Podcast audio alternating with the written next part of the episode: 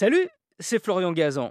Dans une minute, vous saurez quelle est l'origine surprenante de l'expression en randonnion. Ah ouais Ouais, si cette expression signifie aujourd'hui être parfaitement aligné, à l'origine, elle ne voulait pas du tout dire ça. Son tout premier sens, c'était prendre place dans une réunion à laquelle on n'est pas invité. Ah ouais? Ouais, cette expression, on la doit à Artus de la Fontaine Solaro, un noble du XVIe siècle, qui a servi pas moins que quatre rois de France, Henri II, François II, Charles IX et Henri III. Il était maître de cérémonie, il organisait des grands banquets et des fêtes pour la cour royale en respectant strictement le protocole. Et c'est d'ailleurs parce qu'il ne plaisantait pas avec ça, qu'il est un petit peu tatillon, que l'expression en randonnion est née pour se moquer de lui. Ah ouais?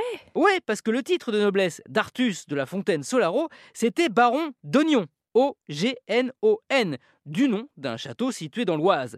Pendant ces soirées, il avait habitude de ranger ses invités en fonction de leur rang social à table.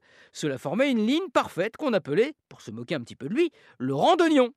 Et si par la suite c'est devenu un rang d'oignon, l'oignon avec un i cette fois, comme celui qu'on mange, c'est parce que dans les campagnes, les paysans les vendaient en bottes.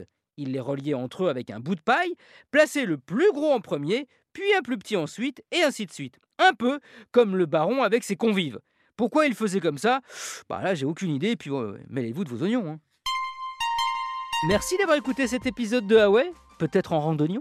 Retrouvez tous les épisodes sur l'application RTL et sur toutes les plateformes partenaires. N'hésitez pas à nous mettre plein d'étoiles et à vous abonner. A très vite.